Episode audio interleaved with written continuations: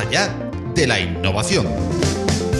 Un espacio sonoro patrocinado por Open Expo para estar al día de la innovación tecnológica abierta. Más allá de la innovación.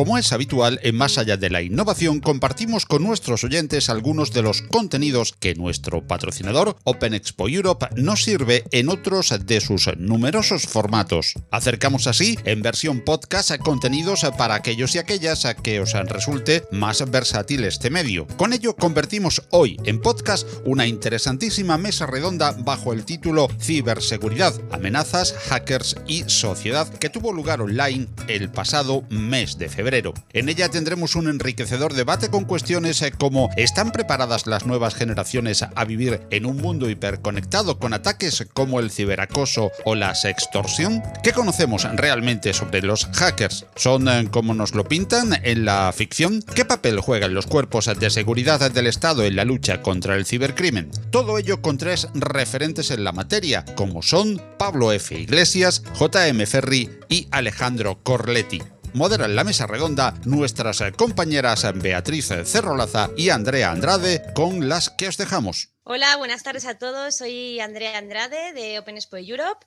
y hoy estamos aquí en la mesa redonda Ciberseguridad, Hackers y Sociedad bueno, hoy me acompaña Beatriz Cerrolaza, que va a moderar conmigo esta mesa redonda. Beatriz es una emprendedora tecnológica en serie y hoy viene como CEO de My Public Inbox. Por si no lo conocéis, My Public Inbox es eh, nuestra plataforma para, de mensajería para contratar de forma respetuosa a, todos los perfiles públicos relevantes que, queráis. Y nada, bueno, buenas tardes Beatriz, bienvenida. Muchas gracias por estar aquí con nosotros hoy. Buenas tardes, Andrea, un placer. Muchas gracias por la invitación, estoy encantada. Y nada, saludar a toda la audiencia y bueno, pues eh, un pequeño recordatorio. Eh, si eh, cualquiera de, los que estéis ahora asistiendo a la mesa redonda, en cualquier momento podéis contactar con los tres ponentes que van a participar hoy en My Public Inbox. Tenéis sus perfiles en los comentarios. Podéis también visitar la web y encontraréis perfiles relevantes de todas las áreas y de vuestro interés segurísimo. Además, está activa una promoción gracias a ESET, eh, gracias a la cual, pues simplemente registrándoos y siguiendo las instrucciones, podéis conseguir 100 tiempos gratis para contactar con perfiles públicos. Y vamos a empezar ya con, uno, con nuestro primer eh, ponente, es eh, Alejandro Corletti, ex militar del ejército argentino, Doctor en Ingeniería Informática, tiene además un MBA, es autor de varios libros sobre ciberseguridad, profesor universitario, docente de un máster y exponente habitual en conferencias de ciberseguridad. Y es además director de la empresa Darfe Learning and Consulting. Bienvenido, Alejandro. Hola, gracias Beatriz, gracias Andrea. Gracias por invitarme a estar con vosotras. Bienvenido, Alejandro. Y ahora presentamos al segundo invitado, eh, que es Pablo F. Iglesias, hacker, fundador de la consultora de presencia digital y reputación online y fundador también de Cyberbrainers. Bienvenido, Pablo. Eh, Pablo también es experto. Eh, bienvenido, perdón. Sí, sí, Pablo también es experto en ciberseguridad, formador y divulgador, y cuenta con una comunidad de varios miles de suscriptores. Y además es autor de un libro de ciencia ficción titulado 25 más 1 Relatos Distópicos y de toda una saga eh, de fantasía épica llamada Memorias de Arganon. Arganon, creo que lo he pronunciado bien. Bueno, bienvenido. Exactamente, bien. bueno, pues nada, muchas gracias por la oportunidad y un placer. Buenas tardes a la gente que, nos esté viendo desde España y buenos días a los que nos veáis desde Latinoamérica. Y por último, eh, nuestro tercer ponente es JM Ferry, quien tras 20 años de experiencia como emprendedor en comercio internacional se ha eh, descubierto como escritor, afición que cultivaba desde siempre, ya nos ha dicho, y ha lanzado su primera novela, Jinetes en la tormenta, en la que, bueno, que es una combinación de novela negra y thriller y en la que un hacker es uno de los protagonistas. Su novela está teniendo mucho éxito de crítica del público y como neófito en esto de la ciberseguridad, pues ha tenido que documentarse mucho para, escribir su novela sobre los hackers y hoy nos contará su visión de todo este mundo su punto de vista, eh, bastante más fresco que la de, los expertos quizá, y bueno, pues cómo ha cambiado su opinión sobre, sobre este sector o este mundo. Y buenas tardes, JM. Hola, buenas tardes. Eh, hola a todos, también a los, a los eh, participantes en el, en, la mesa redonda y muchas gracias por invitarme y, contar conmigo. Nada, gracias a ti. Bueno, antes de empezar el debate, recordar que podéis hacer preguntas eh, por el chat y las responderemos al final de la mesa redonda. Y recordar eh, que en la descripción del vídeo tenéis todos los perfiles públicos, tanto de los ponentes como los nuestros, ¿vale? De Beatriz y mío. Y nada, eh, vamos a empezar el debate y voy a empezar con una pregunta muy interesante para romper el hielo. Contadnos, ¿qué es la ciberseguridad para vosotros? ¿Qué papel ha jugado en vuestra carrera profesional? Si queréis, empiezo por ti, Alejandro. Alejandro Corletti. Bueno, yo el tema ciberseguridad lo vengo sufriendo hace casi 30 años ya y ha nacido, en el caso particular mío, siempre sobre temas de redes más que de temas de TI. Así que como siempre estuve, empecé desde temas de cableado hasta protocolos de comunicaciones, yo mi, humilde experiencia está centrada más en las redes que, en el resto de los aspectos de TI o redes sociales o, ambientes más informáticos, ¿no? Así que bueno, eso es lo mío. Estupendo. Pues si quieres, eh, JM, nos cuentas tú qué es la ciberseguridad para ti y qué, qué ha supuesto en tu carrera profesional. Bueno, pues yo, como no me dedico al campo profesionalmente de la ciberseguridad, yo lo, que he sido es un afectado por la falta de ciberseguridad. Eh, yo, empecé en el mundo del, blogging, escribiendo blogs sobre todo de, temática profesional, de, comercio internacional, que es a, lo que, a lo que yo me dedico realmente en el mundo real. Y bueno, mi primer acercamiento fue porque me hackearon un blog y perdí todo el contenido superposicionado de varios años y entonces empecé un poco a interesarme por el tema. Eh, no me dedico profesionalmente, pero vaya, al final, aunque, aunque te dediques a, escribir y al blog, algo tienes que saber por, por precaución, para que no me vuelva a pasar. Os aseguro que, que no quiero que me vuelva a pasar eso. Muy bien, Palo. Bueno, pues eh, me estoy fijando que los tres llegamos casi de pura casualidad, ¿no? al mundo de la ciberseguridad. En mi caso, eh, mm, yo siempre lo cuento, ¿no? Que, llegué, pues eso, de casualidad por, por, la, por querer jugar a videojuegos y no tener el dinero para comprarlos. Entonces, em, empecé desde el lado malo, intentando ver cómo conseguía eh, acceder a, ese contenido y, bueno, me enganchó mucho, empecé a participar mucho en, en eventos que se hacían y, poco a poco, pues, pues fijaros, al final ha acabado siendo mi modo de vida. Vale, muy bien. Pues ahora, si os parece, em, a mí me, interesa mucho, después de conocer la faceta de, escritor de JM, cómo se ven los hackers o, los expertos en ciberseguridad en, la ficción, porque parece que hoy en día pues, eh, no hay película eh, que no tenga un hacker o una novela de éxito que no tenga un hacker, ¿no? Entonces, bueno, pues me gustaría saber de los que sois más expertos, ¿qué opináis de la visión que se tiene en la ficción de, este mundo o del mundo de la ciberseguridad y de los hackers? Y luego, JM, pues que nos cuentes eh, si ha cambiado mucho tu opinión sobre este mundo después de documentarte para, para tu novela. A ver, ¿empiezo yo? Vale, cuéntanos tú, sí. Eh, bueno, a ver, para el que no está en el mundillo, desde luego la imagen del hacker es literariamente irresistible. Es decir, imaginar tener a un criminal metido en una habitación eh, sin salir de ella y, delinquiendo simplemente conectándose a Internet, la, visión literaria es, es espectacular. Luego, en cuanto uno rasca un poco y se va documentando y va aprendiendo, a ver, no es todo tan malo, ¿no? Pero sí es verdad que literariamente es, eh, ahora mismo es un personaje irresistible. Eh, yo vengo sobre todo de leer la novela negra, me encanta la novela negra clásica, la del típico detective de gabardina, whisky y olor a tabaco. Y eso hoy en día, eh, ese detective es alguien que se mueve por redes y, que en lugar de visitar los bajos fondos, visita la, deep web, la, web oscura. Pero claro, cuando uno no conoce, es como cualquier cosa que no conocemos y nos da miedo. Eh, cuando no lo comprendemos, pues nos parece algo, un mundo oscuro y aparte, y luego pues según vas conociendo realmente no te das cuenta que no es todo tan así. Vosotros, eh, Alejandro, por ejemplo, ¿qué, ¿qué, te parece a ti la imagen que se da en, la ficción de, un experto en ciberseguridad o de un experto en redes? A, mí me, gusta más la figura del hacker investigador que la del malo, ¿no?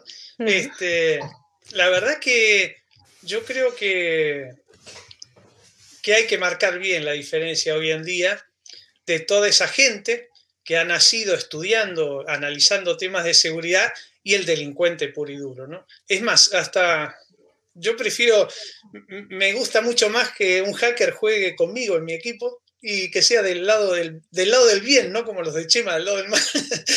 Este, no, no, a pesar de que es un decir, por supuesto.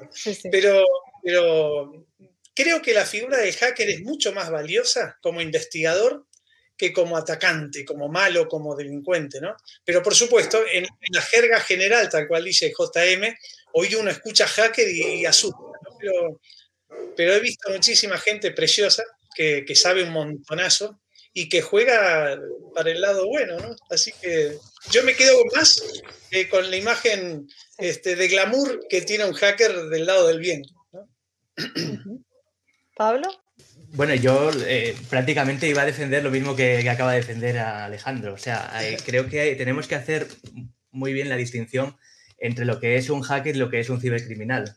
Es más, eh, y aquí Alejandro, que seguro que está de pelearse más con ellos, lo, sabrá, hay muchos cibercriminales, la gran mayoría no son hackers, no saben de tecnología, no, simplemente lo que hacen es comprar unas herramientas que a base de clics te, comprometen y después te extorsionan o te roban la información, pero, pero no, no entienden cómo funciona.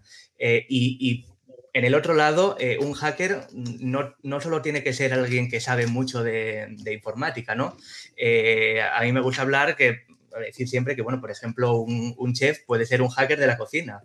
JM es un hacker de la escritura. O sea, al final Mm, el término hacker es verdad que, se, que históricamente eh, se ha asociado más al mundo de la informática, porque bueno, empezó a hacerse conocido con el MIT y demás, pero, pero en la práctica solo define a alguien que controla tanto, le gusta, es tan apasionado de un tema en particular que, es capaz de llevar eso a otro nivel.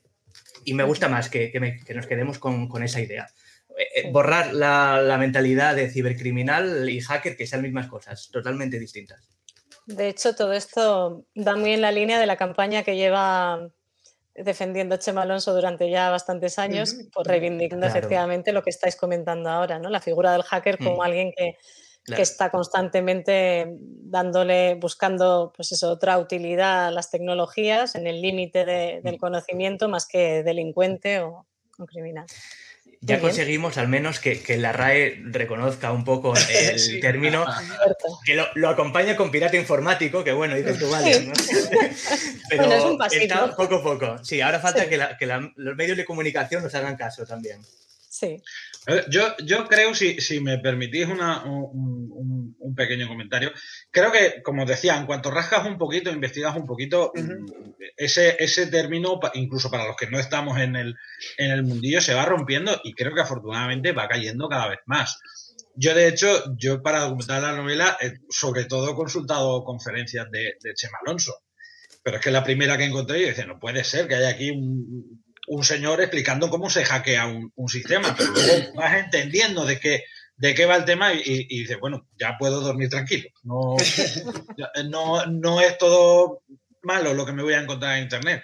Y afortunadamente, cuanto más buscas, te, te das cuenta de que yo ahora lo veo en positivo. A lo mejor desde fuera se ve, se ve un, poco más negativo. También os digo, igual que en las novelas está el hacker malo o el, o el black hacker, que ya voy aprendiendo los términos, eh, tenemos que tener una némesis, por lo tanto, el protagonista, el, chico bueno, ¿no? Que decía, que, decía, que decía Alejandro, el investigador, que, es un poco el que lo tiene que comer. Al final se trata de, yo creo que, hoy en día hemos adaptado el, tablero de juego, como decía antes, pues de los bajos fondos o de cualquier otro escenario que puede ser en una, una batalla, en una, en una saga de fantasía, al, al mundo virtual. Bueno, esperemos que, con esta charla por lo menos se queden con, esa parte positiva y no negativa de los hackers. Y bueno, cambiando de tema, Alejandro, eh, me dirijo a Alejandro porque esta pregunta creo que es específica para ti. Eh, como exmilitar y experto en, ciberseguridad, ¿qué papel eh, juegan los cuerpos y fuerzas de seguridad en el ciberespacio? Bueno, este, un poco eh, yo creo que está todo basado en el concepto de, la importancia que hoy tiene la información, ¿no? Entonces, este, en el mundo militar, clásicamente aprendimos a combatir en el dominio de tierra, agua y mar, este, y hoy en día se está hablando, después se habló del espacio, del ciberespacio, pero la realidad concreta hoy es que tenemos que pensar en tres dominios, ¿no? un dominio físico, que era tierra, mar y agua, un dominio virtual, por llamarlo virtual, que sería el ciberespacio, pero hay un tercer dominio que ya se reconoce militarmente a nivel Fuerzas Armadas, que es el dominio de la opinión. Y ahí es donde no estamos muy posicionados, creo que nadie, ¿no? Un poco lo hablé con Beatriz hace unas semanas atrás en cuanto a que yo creo que la base, el punto de partida es que lo crítico es la información y no las infraestructuras. Entonces, eh, estamos pensando toda, el defensa, toda la defensa de una ciberguerra, pensando en infraestructuras críticas, ¿no? En energía, satélites, telecomunicaciones. Pero yo propongo otro combate, porque yo creo que la guerra en el dominio de la opinión es la que va a destrozar realmente países, ¿no? Yo me siento muy mal con, cómo, el daño que se está haciendo esta gente, estas organizaciones mafiosas y terroristas, eh, eh, con Internet, que podría ser algo tan maravilloso para la humanidad, y sin embargo estamos teniendo incidentes por culpa de tres fascinerosos que hay en el mundo. ¿no?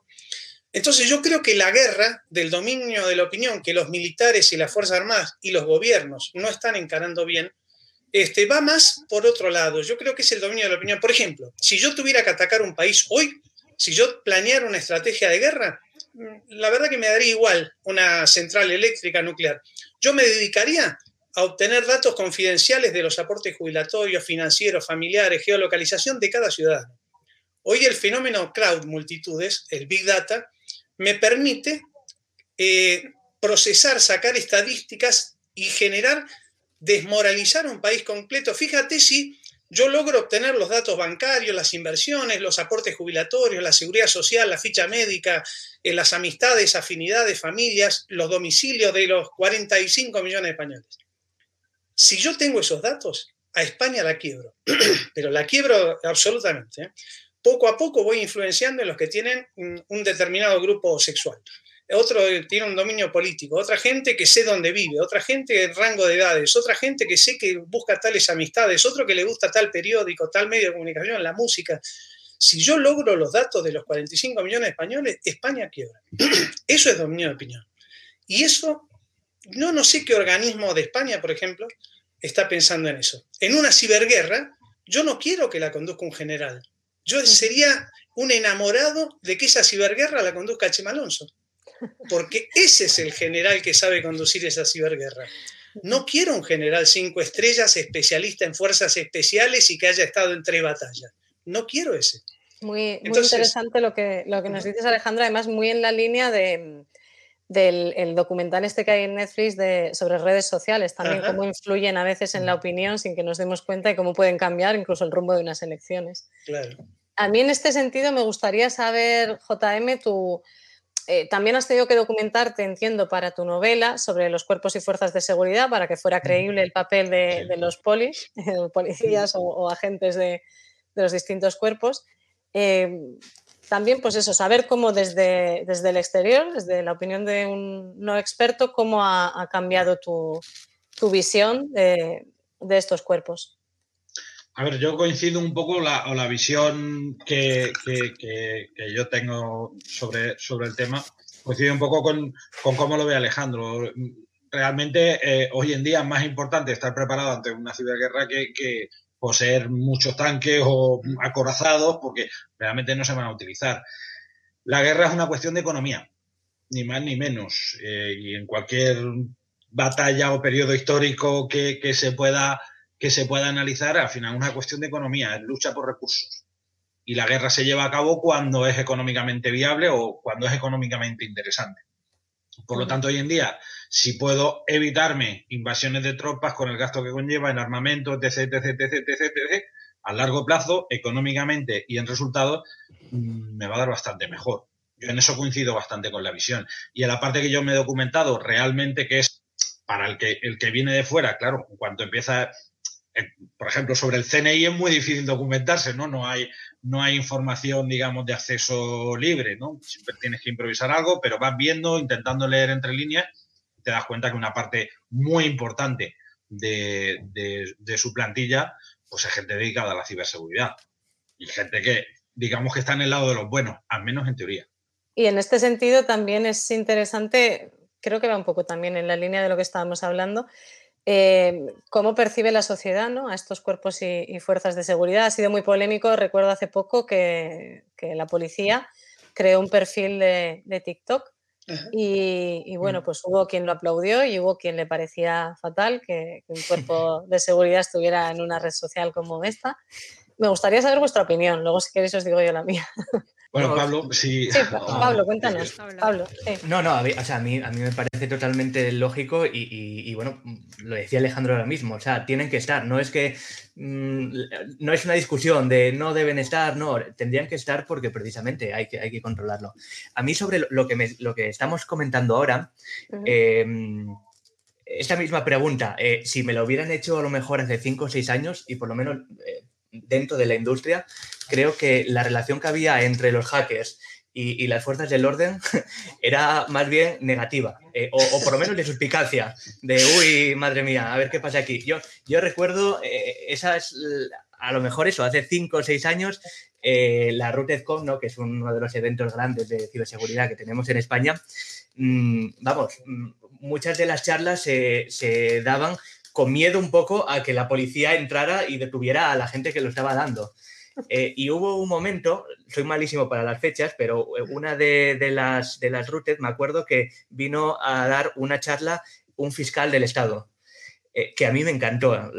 Y, desde, y creo que además en esa misma hubo después una mesa redonda en la que también había, junto con, con gente de la industria, estaba pues bueno, un, alto cargo de la Guardia Civil, de la policía y, del ejército.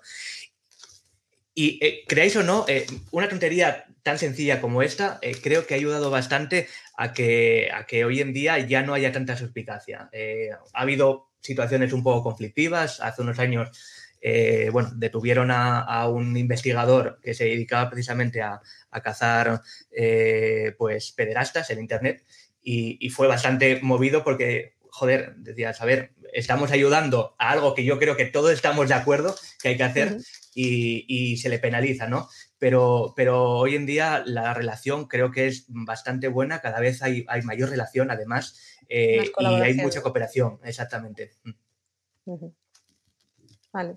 Mi opinión sobre esto e, efectivamente coincide con la vuestra. Yo creo que que hay un público además muy importante al que solo puedes llegar en, estas redes. Es decir, por mucho que la policía tenga presencia a lo mejor en otras plataformas o en otros canales, pues hay muchos adolescentes y muchos jóvenes que si no les ven en TikTok, pues a lo mejor no, los conocen o no saben que pueden acudir a ellos en caso de, un problema. Me gustaría saber también tu opinión, Alejandro, en este sentido. Creo que va un poco en la línea de lo que decías. Tener presencia y estoy escribiendo un artículo, eh, Beatriz, que se va a llamar War, eh, perdón, eh, Crowd, Crowd de multitudes, Crowd Warfare, ¿no? O sea, creo que un ámbito que el dominio de opinión militar tiene que meterse de lleno es en el ámbito multitudes y tirar de influencers, de youtubers, tener generales que sean totalmente... Civiles. Claro, fíjate que la formación militar, uno nace como oficial de, cualquier Fuerza Armada, empezando a estudiar el soldado aislado, o sea, el entrenamiento personal, cómo conducir un pelotón, un grupo, una sección, una compañía, un regimiento, una brigada. Entonces tú vas viviendo, creciendo la experiencia personal para que después la apliques. Ningún militar creció a los 14 años picando código en, una, en un Sinclair 16K, como me tocó a mí. Pero en general no es normal que un militar haya em, bebido, haya nacido su formación con todas estas cosas que estamos hablando ahora. Entonces es imposible que la conduzca con la misma mentalidad nativa que tiene un chico que a los 15 años nació y fue creciendo en ese ámbito. ¿no? Entonces, ese es el ámbito, es el influencer, es el que está ahora en Andorra, en España, en todos lados, y que maneja millones de opiniones y que está en capacidad de procesar Big Data, de usar inteligencia artificial, que es una mentalidad que un militar hmm. me parece difícil, no, no, no, no, no lo veo. Menudos titulares, ¿no? Los influencers como... Me van a echar a mí de toda Fuerza Armada. Qué dirigiendo una guerra. Bueno, o el Rubius, imaginaros el Rubius ahí dirigiendo. Eso, eso, mismo le dije a ciertas personas. bueno, y a mí... Pagaría, pagaría por estar presente entre una reunión del Rubius y tres generales. Juro que pagaría lo que no tengo para poder presenciarla. Bueno, y a mí justo con este tema, eh, hablando de las redes sociales, de TikTok, se me ocurre un tema que está muy en tendencia ahora y bueno, me dirijo a Pablo también como experto en riesgos digitales y reputación. Y es el tema de ciberacoso, ciberbullying, eh, sextorsión, todo este tipo de, amenazas. Eh, ¿Qué puedes contarnos de todas esas amenazas a las, que nos, a las que estamos expuestos? ¿Son los niños y adolescentes los que están en mayor riesgo o estamos todos en el mismo, en el mismo riesgo?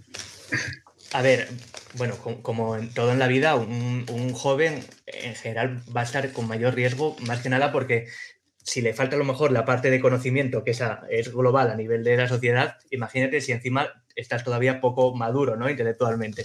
Entonces, eh, por supuesto, hay un problema, estábamos hablando antes del grave problema que tenemos de control de la información y otro a nivel ya de amenazas, de ciberamenazas, yo creo que el principal es eh, la, ingeniería social, o sea, el, engaño de toda la vida, el, listo que te engañaba eh, en la puerta del colegio y te, hacía la rosca y al final acababas dándole desayuno o lo que fuera, pues esto mismo en Internet es el día a día. Y, y os puedo decir que prácticamente el 90-95% de los ataques que se producen son eh, ataques que no, no tienen como objetivo comprometer la seguridad técnica que tiene una infraestructura, que tiene tu ordenador, que tiene tu móvil, sino que te atacan a ti. O sea, te intentan engañar para que seas tú quien instala el malware o para que le entres en una página que no es la correcta y metas tus datos. Aquí es donde tenemos, mm, yo creo que, que un gran problema, porque primero, para esto en particular, los antivirus casi no nos sirven porque nos están atacando a nosotros, necesitaríamos un antivirus propio. Eh, y, después la forma de luchar contra ello es la formación. ¿Qué problema hay? Que, claro, eh, fijaros que ese aparato que tengo aquí hace 11 años no existía y ahora es el pan nuestro de cada día. Eh, hace 20, 25 años mm, casi, casi ninguno de nosotros teníamos una, teníamos una conexión a Internet y ahora estamos siempre conectados. Es normal que los jóvenes no sepan utilizar las herramientas porque sus padres tampoco saben utilizar las herramientas y porque los profesores tampoco lo saben.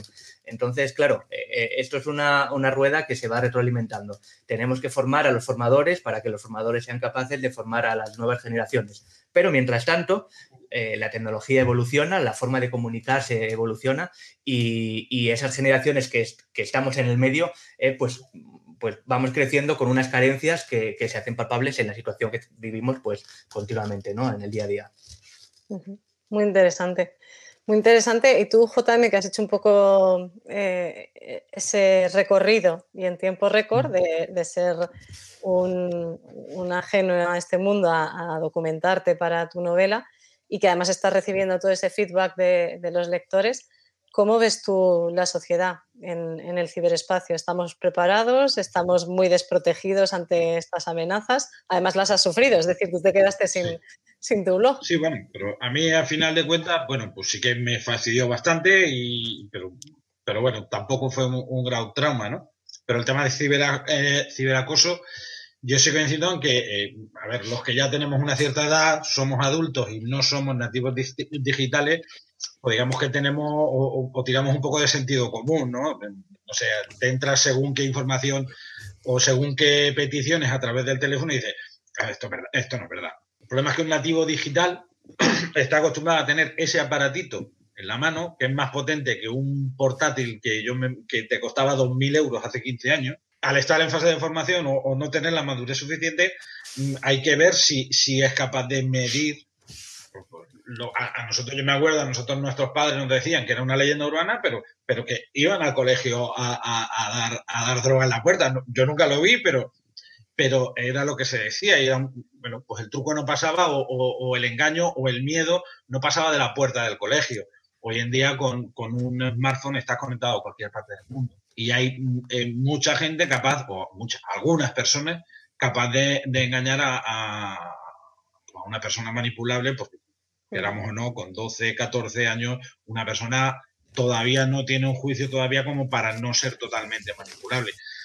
¿Qué pasa? Los que estamos en el medio, efectivamente, Pablo, los que estamos en el medio, mm, la tecnología avanza muy, muy rápido. A saber, dentro de 10 años, yo soy padre, cuando mi hija tenga 15 años, dentro de 10 años, a saber cómo funciona la tecnología. Y si hoy en día yo ya me siento desfasado, pues veremos a ver dentro de 10 años.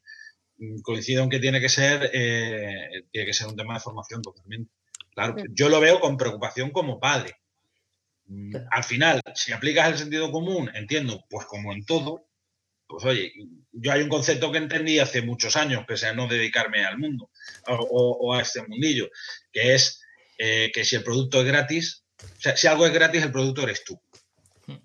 Y creo que eso sabemos entenderlo, pero una generación en la que se ha criado o, que ha nacido con muchos programas gratis, con juegos gratis, con, todo gratis, pues seguramente es difícil que sepa, que sepa, si no lo sabemos encaminar o no lo sabemos de alguna forma orientar, pues es difícil que, pueda tomar decisiones propias mm, de, forma más o menos segura. เข้าใจไหม่อุ้น una, cosa, si me, permitís responder, hablabas del sentido común, de la importancia que tiene, y por supuesto, pero también es que, como dicen, ¿no? El sentido común es el menos común de los sentidos. Eh, yo, tengo, tengo un artículo de hace años ya publicado en el blog en el que le sigo, le sigo eh, la cosa a, un cibercriminal que se hace pasar por, por una capitana del ejército de Estados Unidos que me quería, que se enamoró de mí por mi correo, porque tengo un correo muy bonito, y, le, seguí, le seguí el rollo. Es un artículo que, gustó mucho porque era en tono de, broma. Pero, pero eh, ese, ese, artículo tiene como 400 o 500 comentarios de gente que de verdad eh, cayeron en la trampa. Eh, y, y, les han pasado dinero y bueno, han sido estafados porque se enamoraron de verdad de una persona que les escribía. O sea que, que no es solo problema de los jóvenes, hay muchos adultos que lamentablemente te, te pasa y, es difícil controlar esto. Y yo quería comentar, bueno, solo un, matiz. Eh, creo que esto enlaza muy bien el planteamiento que ha hecho Pablo con el que hacía al principio Alejandro refiriéndose a, los cuerpos y fuerzas de seguridad y, a su reflexión sobre que lo importante no son las infraestructuras sino la información y es un poco en otro terreno lo que está comentando Pablo. ¿no? Es verdad que la mayoría de los ataques no van a destruir tu terminal o a destruir tu, tu computadora o tu portátil, sino a, hacerse con esa información para luego poder... Y me gustaría saber un poco tu opinión y, por ejemplo, en la sociedad española, por aterrizar ya un poco, si, si tú crees que, que la, por ejemplo, los jóvenes, que a lo mejor son los más vulnerables porque están en proceso de maduración, si saben a quién acudir o que pueden acudir a, a, la policía o a la Guardia Civil en el caso de, de estar siendo ciberacosados. Eh, a mí, Beatriz, Sí, sí, un ah, poco parecía que encajaba bien con, el planteamiento tuyo de la información y la infraestructura. No, yo creo que realmente ese es un rol perfecto que está haciendo la Guardia Civil, la Policía Nacional. Eh, eh, creo que en el caso conocido de España, ese es un rol que le cuadra perfecto y es el, el perfil que debería asumir ahora tanto Guardia Civil como Policía Nacional. Me parece perfecto eso que están haciendo y creo que la gente sabe que puede recurrir y aparte que tiene un buen soporte atrás, que, en ese sentido lo van a apoyar. A mí no me gusta mucho centrar la burbuja en los jóvenes porque creo que es un problema ya de la sociedad y lo veo con gente de mi generación, que ya he pasado hace tiempo la juventud. Este, creo que el factor clave aquí es la pérdida de sentido de la privacidad. Es decir, yo creo que la sociedad eh, está regalando absolutamente por tener una aplicación gratis, por, por, tener más vista en las redes sociales, por N cantidad de factores, está regalando absolutamente sus datos personales y no es consciente del poder informático que hay ahora para explotar esos datos personales. Es decir, cuando yo subí una foto es un fenómeno irreversible. Eso por más que quiera desterrarlo de la red, no puedo. Ese dato ya lo han capturado y me lo están relacionando con el teléfono, con la foto, con la cita con previa que tuve, con la reunión que di, la charla, mi correo. O sea, cada dato privado que uno sube a la red es eh, irreversible y está regalando ese dominio de la opinión que estoy hablando desde el principio. ¿no? Y eso no es cuestión de juventud. ¿eh? Hay gente más vieja que yo que todavía es feliz e inclusive peor, porque por lo menos los jóvenes saben los jóvenes saben lo que están subiendo, en cambio, gente de mi edad no tiene la menor idea de, lo que es mandarle el WhatsApp a, la amiga cuando está de viaje en las Bahamas. Entonces, ese tipo de cosas son datos personales y sobre todo privados, que aunque parezcan que no lo son, sí lo son. Y está la capacidad de procesamiento que estamos regalando ese proceso de que el día de mañana me van a tener fichado perfectamente de quién soy, quiénes son mis amigos, cuál es mi preferencia, mis eh, datos sociales de salud, financieros, cuánto gané, cuánto perdí. Y una vez que lo tengo así, te tengo atado. Fíjate, a cualquiera de vosotros, si, si eh, a mí, a cualquiera, ¿no? si en estos momentos nos pusiéramos a profundizar en la información, quedaría aferrada a muchos tipos de chantaje, de extorsión, de imagen, de cambios, de, de poder gobernar la opinión del entorno que me rodea. Eh, eh, yo creo que la privacidad es, el peor pecado que está cometiendo la sociedad actual. Perdón, me enrocé mucho. estaba pensando que el hecho, mm, estoy de acuerdo, pero quizá el hecho de que sea algo generalizado, es decir, hoy en día el raro es el que no tiene un, perfil en, Facebook, ¿no? O el que no tiene perfil en... Quiero decir, yo incluso he llegado a oír, yo recuerdo cuando empezó todo esto, que, que sí que comentaba con amigos, pues eso, cómo los, los más jóvenes pues exponían todos su noche de, juerga con, sin ningún tipo de pudor y algún comentario iba en esa línea, bueno, es que como lo hacen todos, pues no es algo tan raro y no, no les va a penalizar.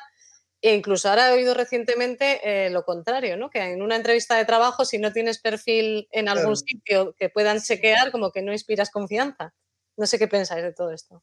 A ver, yo hice una vez un, experimento porque, eh, claro, llega un punto que cuando usas WhatsApp hasta para trabajar, o sea, el, el, ritmo de, tu ritmo de trabajo aumenta muchísimo porque el cliente te manda un WhatsApp y espera que estés eh, le dé respuesta en el momento sobre una consulta que puede llevar su tiempo. Entonces yo tuve una temporada que dije, se acabó, y desinstalé WhatsApp. Eh, bueno, no os podéis imaginar cómo se pusieron los clientes, pero sobre todo mm, que yo era el raro de mi familia, de mi grupo, porque no tenía WhatsApp. Oye, si, si hoy en día, mira, me quieren mandar, hoy en día los SMS son gratuitos, me lo quieren mandar, nada, aguanté un mes, ¿eh? Aguanté un mes totalmente comunicado. No tengo Facebook y por lo tanto solo me felicita mi cumpleaños mi familia. o amigos muy cercanos, pero no, no tengo cadenas de, gente felicitándome el cumpleaños porque pues, yo tengo una página de Facebook que utilizo a nivel profesional, pero no lo utilizo a nivel personal. Entonces, sí que es verdad que a veces te sientes un poco el raro. Y, ahí siento volver hacia, hacia el tema de los jóvenes, pero yo me pongo la piel de, de alguien de 17 años y quiera o no tiene que estar, porque si no pierde su vida social, ni más ni menos. Entonces creo que en ese sentido sí que sí que eh, ese apartado, las redes sociales yo creo que per se no tienen por qué ser malas, pero yo sí que vuelvo al, concepto que os decía antes que un día aprendí muy bien. Eh, si algo es gratis, el producto eres tú. Y yo recuerdo estar haciendo un análisis de startups, estoy hablando hace 12, 13 años, cuando estaban saliendo todas las grandes empresas de redes sociales, todo lo que estaba eh, apareciendo en Silicon Valley, y yo, inocente de mí, pensaba, bueno, ¿cómo pueden estar levantando 50, 100 millones de dólares en capital riesgo si no hay expectativa de obtener beneficios en 15 años? Y, ya cuando valoras y analizas, ah, es que lo que vale, lo que vale dinero son los datos. No las vendas, no, es la información que manejan esas, esas compañías es lo que realmente vale dinero, no la compañía sino los datos de sus usuarios. Y encima se los estamos dando nosotros y se lo estamos, se lo estamos, se lo estamos proporcionando todo. Efectivamente, Alejandro, se, lo damos y ya no es nuestro. Eh, esa información ya no es nuestra.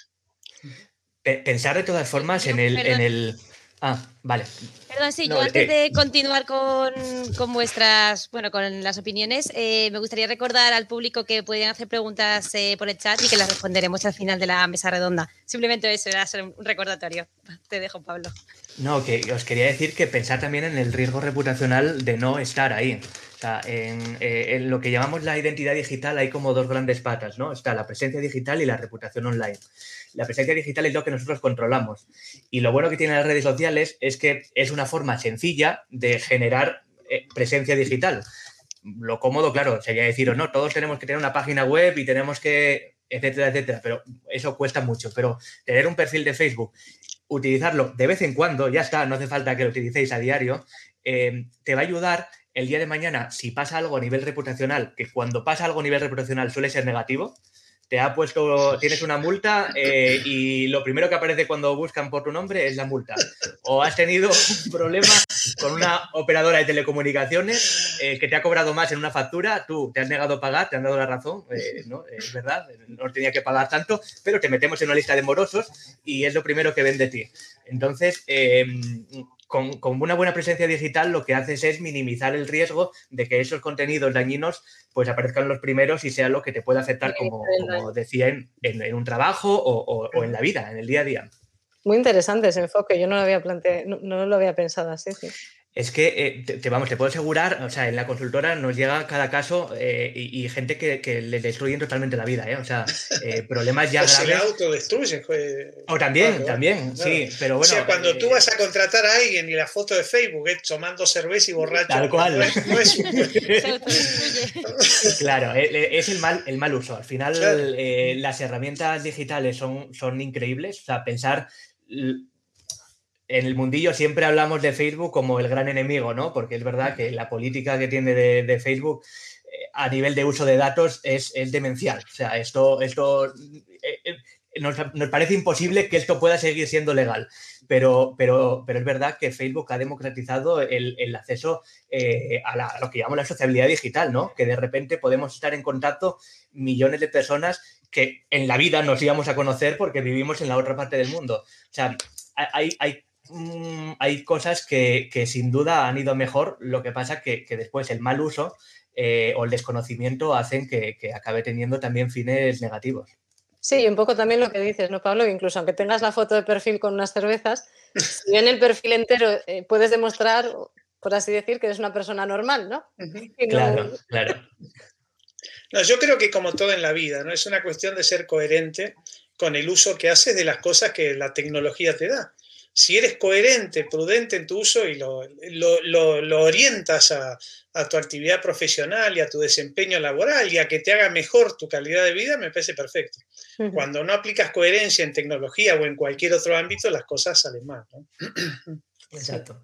Bueno, y así entonces la pregunta es, eh, ¿es la sociedad consciente de, estas amenazas? Eh, sí, un sí, un no, eh, más para dejar claro la conclusión a esa pregunta. Yo creo, sí, sí claramente.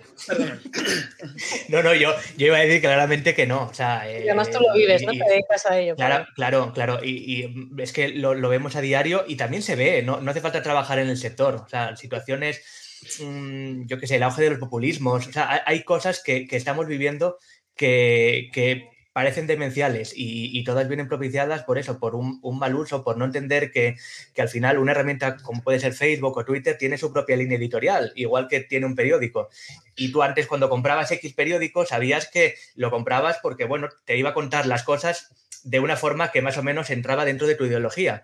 Pero con las redes sociales, como parece que son neutrales, que tú ves todo lo que dice la gente, eh, pues, pues no, cuando es todo lo contrario. O sea, al final una red social no tiene el objetivo de informarte, tiene el objetivo de entretenerte de que estés cómodo en la red social para que pases más tiempo allí, para que puedas sacar más datos, para que puedas vendérselos a los anunciantes. Por tanto, eh, hay que ser consciente de eso, de que lo que tú estás viendo no es lo que opina la sociedad, es lo que opinan tus cuatro amigos que opinan igual que tú y que Facebook o la herramienta que sea sabe que te tiene que mostrar porque eso te mola. Esto al final te, acaba afectando, pues eso, lo que hablábamos, a nivel social, te acaba afectando a, nivel, a nivel de, todo, de vida, eh, y ya sin llegar a los casos graves de, personas que hayan perdido su trabajo o, demás por, por un mal uso. Yo creo sinceramente que que es eh, prácticamente imposible prever las consecuencias que, puede haber. Eh, yo siempre pongo de ejemplo, ¿no? Eh, a nivel cabeza humana, es difícil pensar que esta conversación, por ejemplo, que estamos teniendo ahora, viaja más rápido a 10.000 kilómetros de distancia que la persona que está parada a 100 metros y me estuviera escuchando por una onda acústica, ¿no? En Internet hoy pasa lo mismo, Hace meses atrás estuve auditando una fibra óptica que mueve 40 terabits por segundo. O sea, cuando estábamos en la facultad, cualquiera de nosotros, un tera era una biblioteca nacional completa digitalizada. Pues esta fibra mueve 40 teras por segundo. Ayer acabo de descubrir un servidor que estamos trabajando también que tiene almacenamiento de 1,7 petabytes peta. O sea, una cosa que ya no sé cómo hace para meter 40, digo 1,7 petabytes. Pues eso es la velocidad de procesamiento de todos esos miles de millones de fotos de WhatsApp, de mm, mail, de, de comentarios, de SMS. Con esa velocidad están procesando nuestros datos. O sea que nuestra mente es imposible que imagine la cantidad de big data que se puede hacer con esos volúmenes de información por segundo. Entonces, yo creo que no, estamos en capacidad de ser conscientes porque nos supera la velocidad. Ya eh, nuestra cabeza no puede trabajar tan rápido. Es, es, imposible pensar que me pueden relacionar el comentario que yo hice en WhatsApp con el que subió un chino o que escribió un tipo en Sudáfrica y que viajó hasta Argentina y me relacionan esos cuatro hechos en un milisegundo. Esas son cosas que son asombrosamente impensables hoy en día, ¿no? Los datos agregados, madre mía. Qué peligro tiene. yo, que parece que, antes solo, solo recalcaba la parte negativa, sí que, sí que creo que en redes sociales no hemos sido conscientes hasta ahora por el desarrollo tan rápido de la tecnología pero creo que poco a poco nos vamos haciendo conscientes de que no todo lo que se ve es verdad, eh, de que no hay por qué compartirlo todo y de que poco a poco vamos aprendiendo. Y creo que ahí está la labor que se va haciendo, que cuesta, pero, pero que poco a poco va siendo más conocida de, pues, a través de medios y a través de los propios, los propios cuerpos de seguridad, como bien poníais los, los ejemplos antes. A mí me llamó mucho la atención que estas, 10 días, 15 días antes de estas navidades, empecé a ver campañas de prevención del, phishing en televisión, ¿eh? En, canales generalistas, que yo nunca lo había visto. Entonces, por un lado, te a pensar, o, es que se han disparado los delitos de, de estafas en Internet, o es que de verdad están mm, proactivamente tomando tomando medidas para evitar o para concienciarnos a, todos de que, de que nos pueden copiar una tienda online y, borrarnos los datos. Yo creo que ya la gente empezamos a, mirar el candadito a la hora de entrar a una tienda, que miramos los del pago seguro, que no subimos las cosas tan alegremente, vamos poco a poco concienciándonos, digamos, poniéndonos un poco al día, no la vamos a pillar, porque no la vamos a pillar, pero, pero siendo un poco más razonable en cuanto a la tecnología.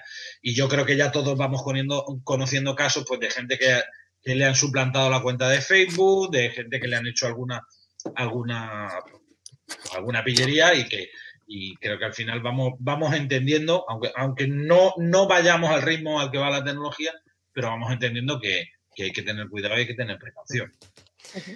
Mira, justo lo que hablabas ahora del candadito, eh, eh, eh, esto yo creo que tenemos mucha culpa a la gente del sector, porque históricamente hablábamos de que el candado, o sea, al lado de la URL, de la dirección donde pones, ese candado que, en principio trae que la página es segura, durante muchos años la gente que nos dedicábamos a esto decíamos, tenéis que mirar el candadito, porque si está el candadito, la página es segura cuando realmente no es así. Eh, y ahora vengo a desmitificar un, tema, ¿no? Eh, claro, o sea, e, ese candado lo único que marca es que la, conexión entre ese servidor y, tu, dispositivo se hace de forma, de forma privada. O sea, tú le estás, estás compartiendo información de forma privada, pero puedes estar compartiendo información de forma privada con un cibercriminal. Eh, no, no, no, tiene, no tiene nada, nada que ver. Lo que pasa es que ahí precisamente es uno de los ejemplos de cómo en su día, por simplificarlo, decíamos buscar el candadito. Eh, y si está el candadito, prácticamente podemos decir que es seguro. Eh, y eso se ha quedado y lamentablemente ahora lo estamos sufriendo. Que hay muchas, muchas campañas de phishing, muchos fraudes que utilizan páginas web con candadito puesto y, y son campañas de fraude igualmente. Sí, pero tú sabes que hace cinco años el candadito no lo miraba que nadie. Sí, que sí. Ahora por lo menos, eh, aunque te la pueda, aunque te la pueda Igual que antes la, la, verificación en dos pasos no la activaba nadie. Y ahora creo que cada vez está más generalizado. yo, ahora utilizo Latch para, para, ah, para mis conexiones. O sea, que, que, creo que vamos poco a poco evolucionando. Te digo, vamos detrás, vamos detrás, ¿no? Pero, pero creo que la gente vamos poco a poco entendiendo que, que Internet no es el, el jauja ni es todo gratis como, como nos habíamos acostumbrado. Yo recuerdo pues, cuando salió Napster. Igual, igual estoy hablando del Pleistoceno, pero cuando salió Napster y luego apareció Emule y apareció Kazaa, y bueno, aquello era, era increíble Y, afortunadamente hoy en día todo eso está mucho más moderado y mucho más, mucho más, creo que lo tenemos asumido, que no son cosas buenas. Ahora, si me ponéis una foto hablando de Nafte, voy a pensar, pero este señor es de, del Jurásico, pero, pero vamos, yo tenía 15 años, fue cuando yo empecé a, ver todo, todo el surgimiento de Internet. Y creo que vamos poco a poco pues comprendiendo que no todo puede ser gratis y que al final pues, pues hay que tomar una serie de precauciones, porque está lo bueno, que hay mucho, que lo bueno hay mucho, pero también hay malo, que es una pequeña parte. Pues estupendo. Ya ahora, enlazando con lo que acabas de decir, si os parece, hacemos una ronda final antes de pasar a las preguntas. Y a mí me gustaría que nos contarais cada uno de vosotros, así en, formato píldora, pues lo que consideráis lo mejor de, Internet, lo, mejor para vosotros y el mayor riesgo. Así, titulares. Bueno, em, empiezo yo si queréis. Eh, de lo mejor de Internet, lo que comentaba antes, ¿no? la democratización y el acceso a la información. Lo que tenemos en estos últimos 20 años no lo ha tenido la sociedad en la vida a nivel histórico. Eh, y eso es algo increíble. Eh, la mayor amenaza, mm, creo que por lo menos la que tenemos ahora en el siglo XXI, es la tergiversación del discurso, ¿no? Lo que estábamos hablando, el uso de las fake news y, y demás mecánicas que, están sobre todo afectando mucho a, lo que son principios democráticos de, decisiones, de tomar decisiones políticas, económicas y que estamos viendo que se reflejan al final en la calle.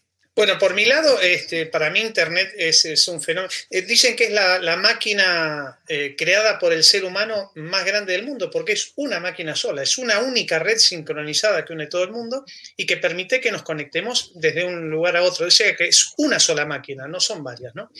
Eh, yo creo que lo es. como fenómeno me parece apasionante. Me encanta cómo se han roto fronteras. O sea, para mí todo lo que en estos momentos sea separación no, tiene el menor sentido. La unión hace la fuerza, siempre ha sido así. Y mm, para mí Internet es eso, es poder hablar con, mi familia en Argentina las veces que quiera, verla en vídeo, poder compartir información, nutrirme de conocimientos que está desparramando gente que sabe en todo el mundo. O sea, es, el valor que tiene para mí es, es, inmedible, ¿no? Pero lo que me sigue doliendo es cómo esta batalla la están ganando los malos frente a los buenos. Es decir, estoy seguro que si realmente nos pusiéramos de acuerdo, la gente buena, estos hackers que hablábamos al principio, eh, en combatir esto que no puede ser, esta gente es inaceptable, o sea, el pirata que roba cuentas de, y contraseñas de correo electrónico o que te mete un ransomware y te voltea una empresa completa o que difunde información privada, esa gente es delincuente. O sea, tendríamos que, para mí el gran logro de Internet sería que realmente seamos conscientes que el, delincuente que hace cualquier tipo de esta actividad con malas intenciones, eh, criminalizarlo internacionalmente. O sea, no podemos seguir dejando que esta gente arruine la maravillosa cosa que es Internet. Y es una cuestión de unirnos. Realmente la gente que sabe, es, muchísima la gente que sabe para el lado del bien, muchísima más que la del lado del mal.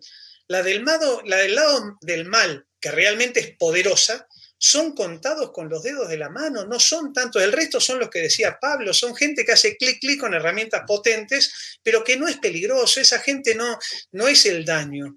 El daño grande son las organizaciones terroristas, los ciberestados que están planificando cosas maldad y organizaciones mafiosas, o sea, la misma mafia de los años 30.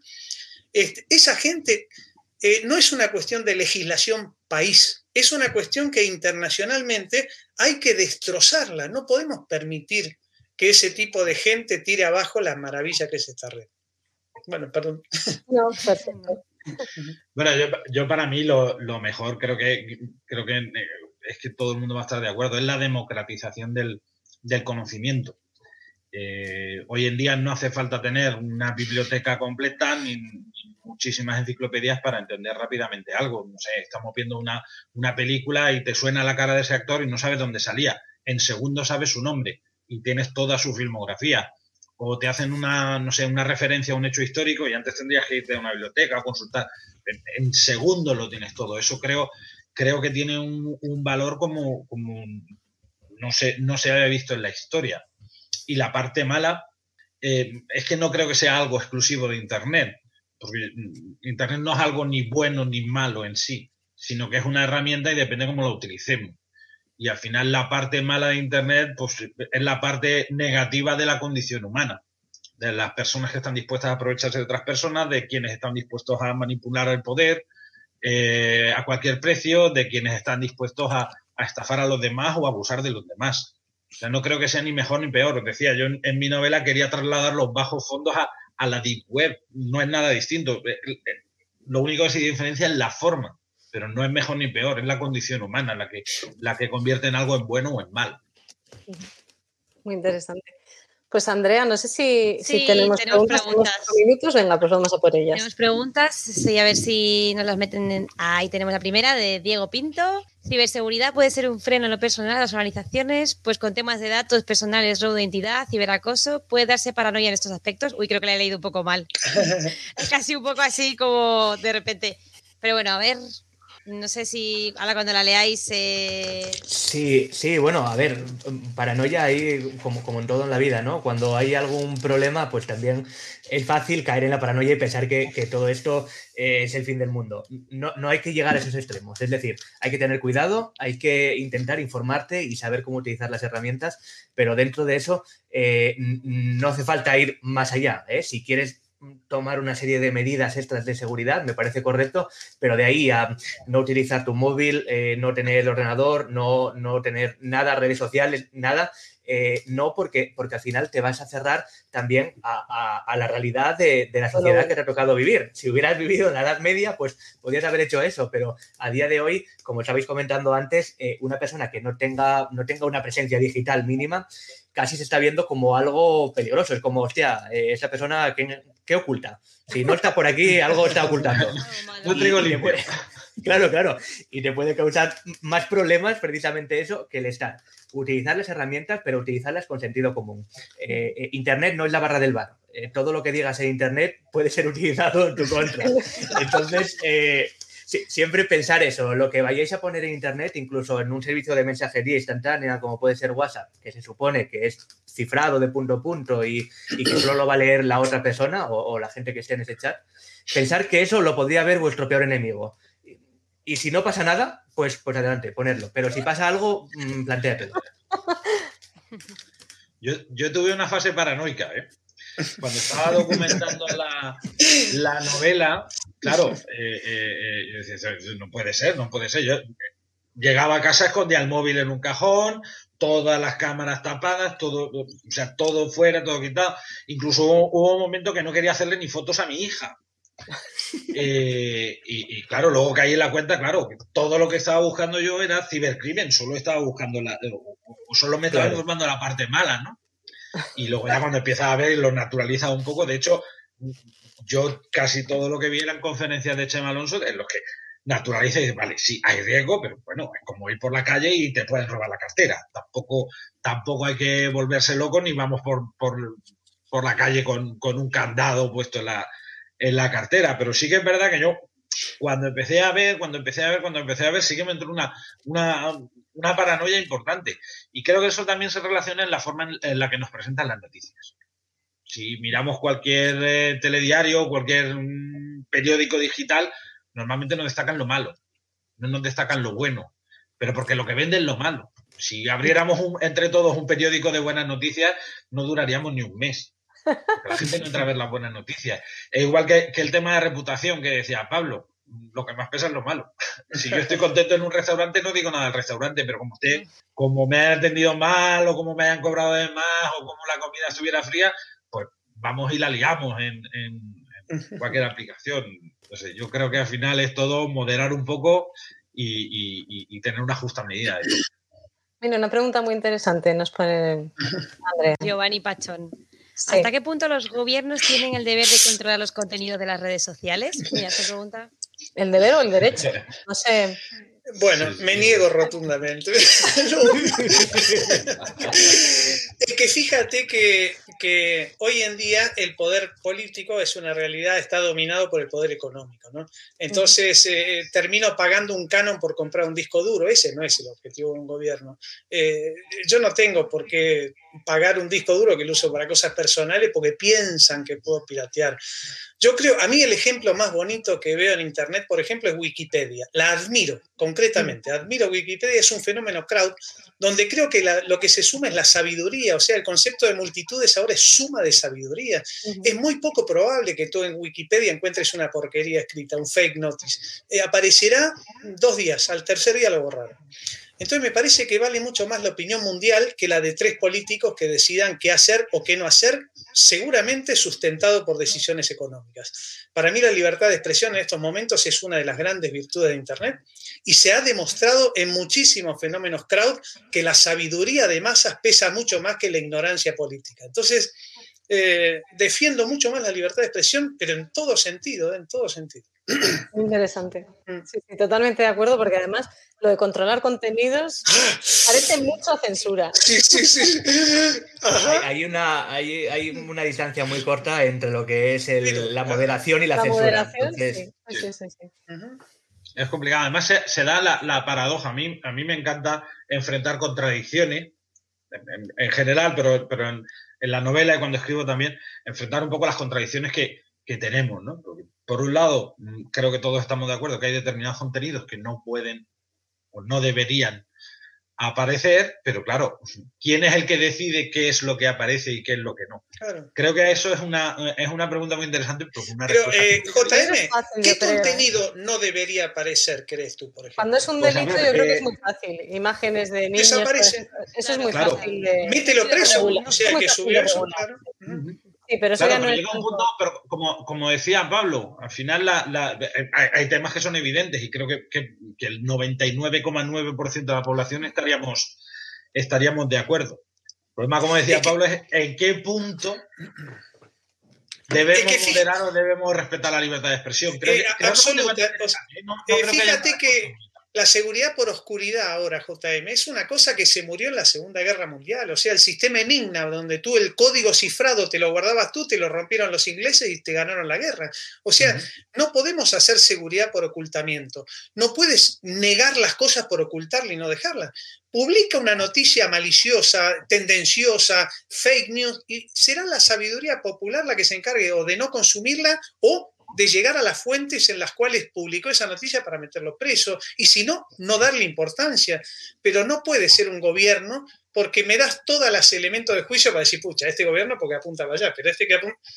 No le podemos dar el juego a tres personas. de acuerdo, pero claro, la cuestión está al final, mm, vale, no, no es un gobierno, desde luego a mí no me parecería bien que, que un gobierno se metiera a controlar, pero claro, al final, ¿quién es el que puede moderar ese contenido? Si, eh, ¿Cómo actuamos ante las fake news? Si no podemos moderar el contenido que es falso y, claro, y si lo, si lo moderamos estamos entrando en, el tema de la libertad de expresión.